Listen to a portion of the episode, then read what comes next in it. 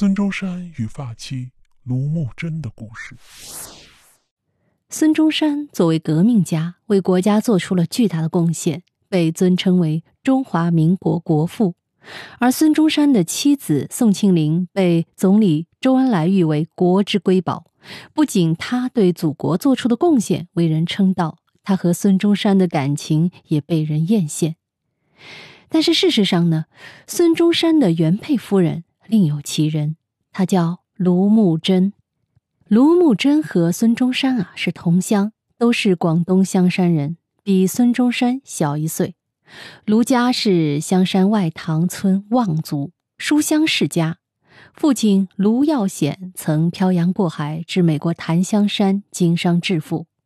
孙中山的哥哥孙梅和卢慕贞的父亲又曾一起做过生意，两家算是门当户对。又因为卢慕贞性情温和、善良勤快，未出嫁时就十里八乡、远近闻名，所以双方父母便定下了这门亲事。那时候的婚约只需父母之命、媒妁之言，无需两个人婚前培养感情。一八八五年五月二十六日，卢慕贞与孙中山定亲不久后就结婚了。那年，卢慕贞十八岁，孙中山十九岁。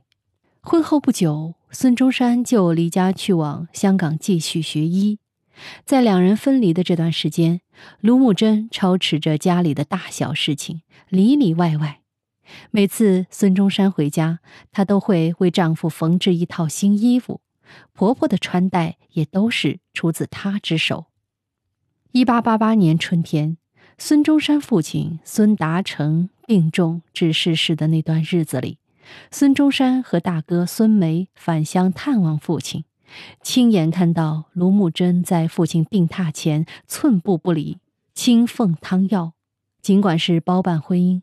但是卢慕贞的善解人意和识大体，慢慢感动了孙中山，两人的感情也深厚起来。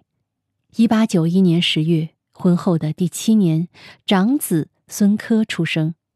第二年的时候，孙中山以第一名的成绩毕业于香港西医书院，在澳门开了一家中西药局。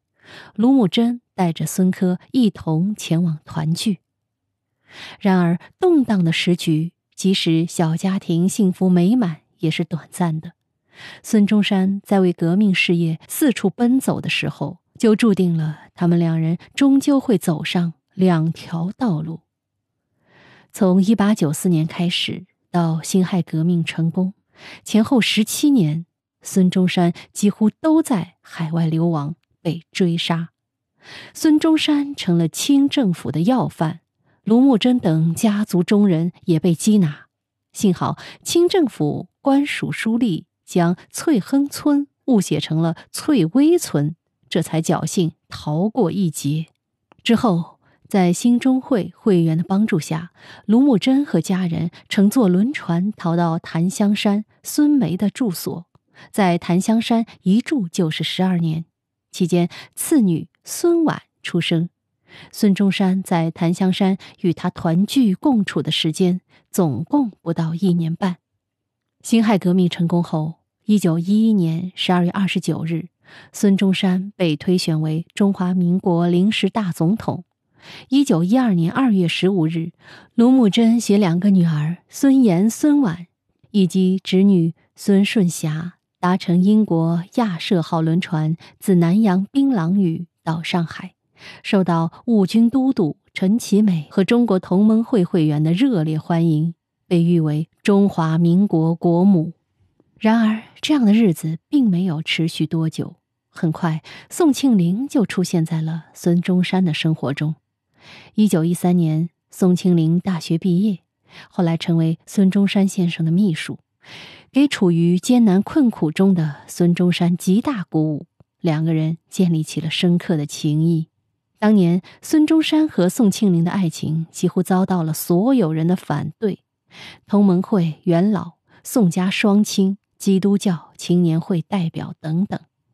但是孙中山写信给离婚最关键的人，他的发妻卢慕贞的时候，卢慕贞却回了一个字：“可”，仅仅一个字啊，就是“可”，可以的“可”。随后，从澳门抵日本东京，商谈离婚事宜。卢慕贞曾当着大家的面慨然表示：“孙先生为革命奔走海外，到处流浪，身心为之交瘁。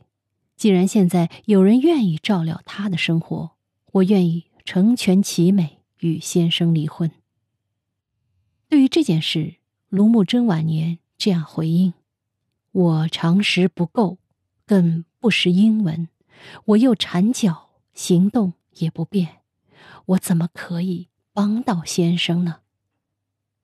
这段话真是令人感动不已。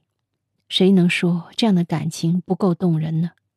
卢慕贞的爱不比宋庆龄少，但是他知道真正的爱是放手和成全。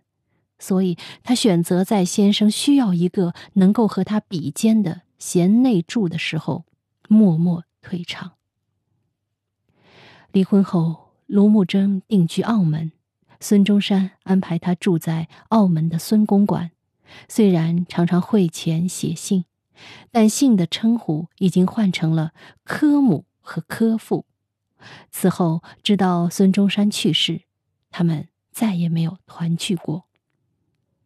一九四九年，新中国成立之后，长子孙科移居香港，特接母亲卢慕贞来香港同住。后来时局逆转，孙科夫妇不得不先去法国，后往美国定居。卢慕贞则重返澳门，过着孤独的生活。卢慕贞的一生，与丈夫及子女皆离时多，聚时少。但是她从未抱怨和埋怨，而是选择宽以待人。在历史长河中，虽然卢慕贞没有留下浓墨重彩的篇章，但是卢慕贞这个人值得我们铭记。好，密室里的故事，探寻时光深处的传奇，下期咱继续揭秘。